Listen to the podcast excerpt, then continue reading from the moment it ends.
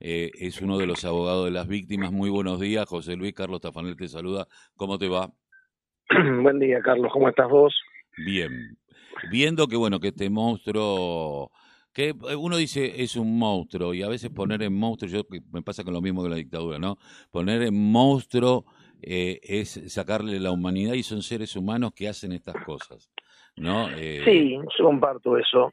Eh, yo creo que para mí es una persona que cometió graves delitos, es una persona juzgada y que con los elementos de prueba que se han construido, desde, un trabajo para, para, nuestro punto de vista formidable de la Fiscalía de Juicio a cargo del Dichazo, y con otra labor también sumamente importante del juez de garantía Diego Agüero, que es un juez de garantías de Ausencia Varela, juez de garantía 6, que estaba subrogando un jugador garantías en Brazategui en todo este periodo, me parece que hay una tarea que hay que remarcar, porque esa, es, esa prueba permitió. Yo no, no, no soy de adjetivar, viste, con monstruos y cosas así, porque coincido con vos, creo que pierde la categoría de humanidad, ¿no? Y, y, convivimos con estos seres humanos, digo, finalmente, ¿no? Exacto. Eh, nosotros como, como organización, que, que somos una organización que está pronta a cumplir 30 años de existencia, hemos optado hace muchos años por el trabajo siempre del lado de las víctimas, ¿no? Nos parece que,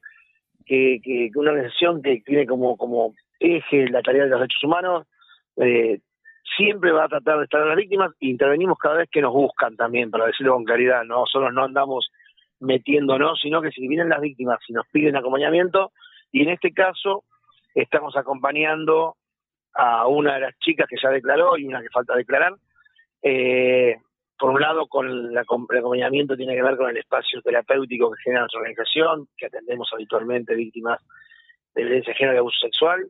Eh, y le sumamos a esto también el acompañamiento como organización, de estar cerca de ella. Bueno, el otro día la, la primera testigo que declara pidió que yo esté en la sala cuando ella declaraba. Eh, habían decidido que no haya público en la sala, o sea, no había nadie y eso también lo hacemos y estamos y, esa declaración es la que hoy generó un, profundo revuelo y que desnuda la trama ¿no? de poder que hay detrás de, la red que dirigía Cisuela. Ahora, eh, eh, yo soy uno de los convencidos de que si esto de que si no hay clientes no hay, no hay trata. Absolutamente. Eh, o sea, el, el que utiliza esto que mal llamado servicio, eh, porque bueno, servicios sexuales es toda una discusión, ¿no? si la prostitución es un trabajo o no, hay quienes, las trabajadoras de, de la, eh, de, la trabajadores sexuales dicen, bueno, para mí es un trabajo, pero acá estamos hablando de menores, acá estamos hablando de personas con mucho poder y eh, que le han soltado mucho la mano a Cizuela, que antes almorzaban con él todos los días, y que por miedo a ser manchados, pero en algún momento también habrá que ir a por ellos, digo yo. Mira, eh, lo que queda claro en las declaraciones hasta ahora, que empiezan a aparecer los nombres de los mal llamados clientes, ¿no? que, que, claramente son mujeres y hombres del poder. en la primera declaración eh, ya se enumeran los nombres, son personajes con, eh, que son funcionarios municipales, que son una funcionaria nacional, que tenés dirigentes sindicales de mucho peso. Eh, bueno, el primer conglomerado de nombres que aparece demuestra claramente que el discurso, en este caso, de la Municipalidad de Florencio Varela, eh, o de algunos gremios con respecto al derecho a las mujeres, la violencia de género, es toda una gran farsa, porque eh, sostienen entre sus funcionarios a personajes que aparecen claramente vinculados a una red que, como bien vos decías, prostituía menores. Algunas de las pibas que han declarado tenían al momento de los hechos 14, 15 años. Ahora, ¿cómo, cómo, ¿cómo las reclutaban? ¿De qué manera? ¿Qué es lo que hacían? ¿Cuál era el modus operandi?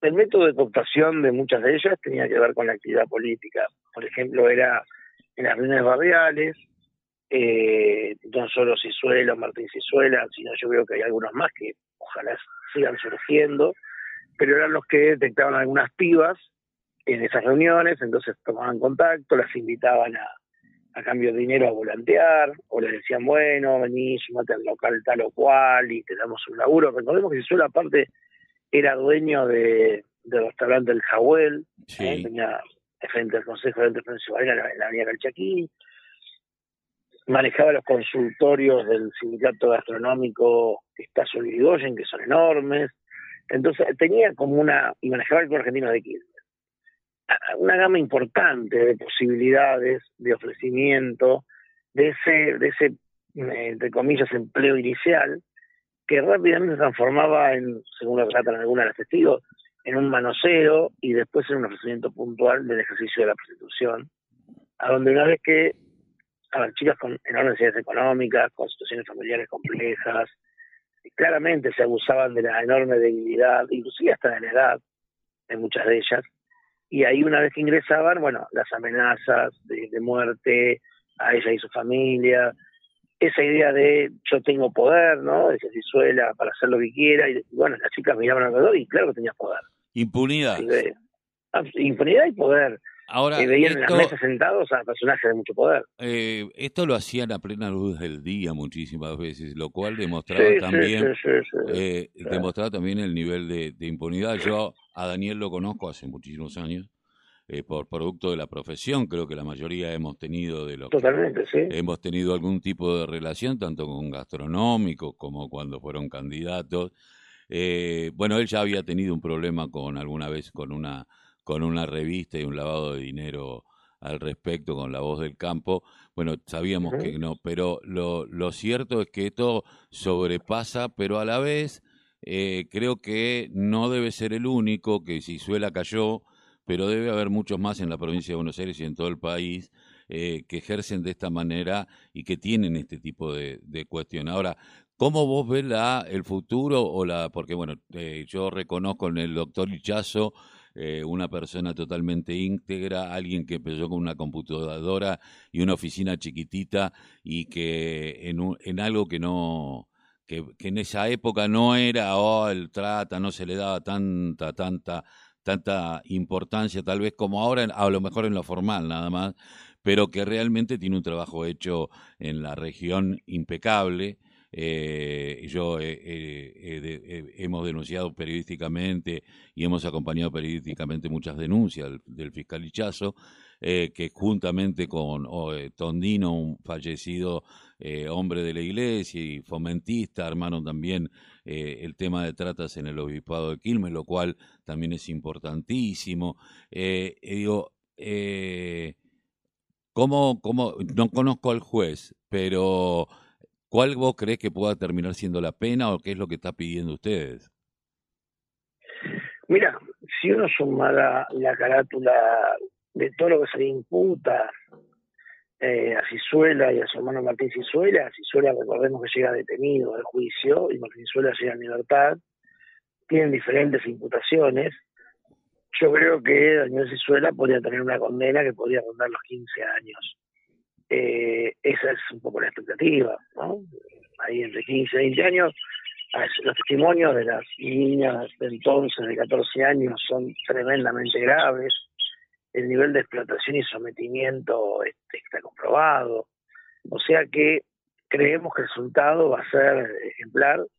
Coincido con vos que no es la única red de prostitución que existir en la zona.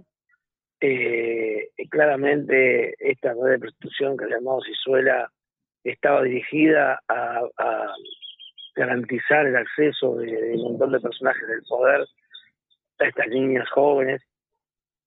Eh, pero yo creo que este va a ser un juicio ejemplar, que si logramos que esta condena esté, va a permitir que un montón, un montón de mujeres se animen a contar las miles de historias que hay de cómo se las prostituye en los prostíbulos VIP de boliche bailable, en nuestra región, cómo, ¿no? Cómo funcionan un montón de lugares, esto no es lo único.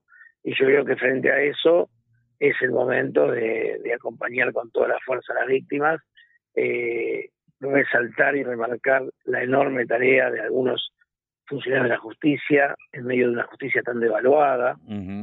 Eh, y lo otro también, que es tremendamente llamativo, es el enorme silencio de las dos coaliciones de gobierno que se expresan en Florencio Valera, tanto al frente de todos como juntos, a donde salvo honradas excepciones, ¿no? Que ahí podría decir, como honradas excepciones, una, una concejal candidata en una de las tres listas de Juntos por el Cambio, Karina Velo, que se ha expresado individualmente, ni siquiera el nombre de su lista, ni siquiera el nombre de su partido, que es el radicalismo, podría expresar al frente Vamos de y que era el frente de todos y que estuvieron presentes en la puerta de tribunales y que se expresaron públicamente en un espacio vinculado al diputado Fagioli y a Grabois, y después no más. Entonces uno se pregunta eh, cómo funcionó esta red o cuánto más de profunda es esta red de lo que conocemos, porque el silencio es atronador, ¿no? No solo ahora porque están los nombres públicos de candidatos en la lista de juntos, de miembros del gabinete municipal, sino que antes era el silencio atronador. Y otro elemento para mí importante, que también define muchas veces, por supuesto, uno está claro que, que todo diputado tiene derecho a un abogado defensor, que los abogados tienen derechos a elegir a quienes defienden. Lo que digo que la defensa de estos personajes hoy está en manos de, de un abogado como Dar, que es un abogado que fue nueve años miembro de el, Senado como asesor de Carlos Menem, que fue el abogado de Carlos Menem en la causa Armas, recordemos la voladura de Río Tercero. Sí, Luis, y Luis también fue abogado de, de, de Fraciotti, eh, quien asesinó a Costequi Santillán. Bien, y a su vez, y a su vez, con juez de la Corte Suprema, por una acordada de la Corte, eh, a donde claramente estuvo la mano de Luis Genú. Entonces lo que decimos es, hay una expresión del poder, de este poder que al que nosotros caracterizamos como un poder que está ligado a, los negocios ilícitos, a donde hay un conjunto de abogados que hacen la defensa, un conjunto de operadores judiciales con su más encumbrado operador que Luis Genú, uh solo garante de la impunidad en, esto, en estas zonas y su vínculo con la policía. Hay comisarios, hay políticos, o sea, este entramado de poder no es un problema exclusivamente de un partido. El problema es que cruza transversalmente varios espacios políticos. Una de las personas mencionadas también es la candidata de Libres del Sur en una lista de las que eh, impulsa Bandazo Florencio Varela. Entonces, lo que tenemos es una, un conjunto de individuos que aparecen por primera vez públicamente, aparecen mencionados y la sentencia que creemos que va a ser ejemplar va a habilitar que empecemos un proceso de discusión como sociedad de quienes no pueden ser parte de nuestros espacios públicos de gestión, ni candidatos, ni realmente esta trama le ha hecho mucho daño, no solo el conjunto de pibas que las han dañado, no te imaginas cómo, sino también el daño que le hacen a la sociedad con esta lucha de impunidad, del abuso, de, de, los impunes capaces de cualquier cosa y no hay problema. Y ahí podríamos sumar a Chicho Basile y un montón de gente. Entonces nos parece que nosotros creemos que hay, un, hay una lucha contra la impunidad, contra una sociedad donde también es transversal. ¿eh? Yo dentro quiero ser claro, eh, en esta lucha frente a esta impunidad, también hay gente de, de, diferentes sectores ideológicos que, creen que, hay un límite, ¿no? Que la sociedad debe poner un límite y que los Cisuel y compañía no pueden ser más parte de nada. Y ahí también hay voces también de muchísima gente peronista que, tiene claro que esto no es el peronismo, ¿no? Que estos tipos son unos bandidos que se apropian de estructuras partidarias para hacer negocios y para eh, construir impunidad y poder, ¿no? Y esto es lo que sí suele, una expresión horrible de, la política, ¿no? Los que lo hemos conocido sabemos de, ¿De, qué se trata? de, su estilo, de su lógica, de su modo de acumular poder, del modo de ejercerlo. A nadie sorprende que si suele esté hoy sentado y preso por una causa como esta a nadie. El que sorprende miente. Eh, eh, bueno, seguiremos esto con eh, seguramente. ¿En cuánto tiempo vos crees que va a estar la sentencia? Mira, estimamos que yo creo que la semana que viene no, pero comienzo de la otra tendría que tener fecha de sentencia todo ya. Están, avanzando en las audiencias muy rápido. veremos si podemos comunicarnos con vos la semana que viene y te pido. No hay ningún inconveniente. y te pido un favor que nos dé la forma de acceder a, a, esta organización a la cual vos pertenecés, ¿cómo hace la gente como para, acceder a la misma? Mira, nosotros tenemos por un lado, pueden comunicarse a nosotros vía nuestro Facebook, que es Red de Organizaciones Comunitarias eh, Monseñor Angelelli, pueden comunicarse eh, directamente a nuestra sede de la red, que es en la calle 511 y 542 del barrio Villa Argentina, Florencio Varela, a tres cuadras de la estación de trenes de kilómetro 26. Así que por ambos medios pueden comunicarse y podemos eh, atender de, nuestros equipos a diferentes dificultades. Son servicios gratuitos, ¿eh? así que se comunican y automáticamente nos comunicamos con ellos o con ellas y acompañamos. José Luis, un abrazo, muchísimas gracias. Gracias a vos, un abrazo grande. Un abrazo.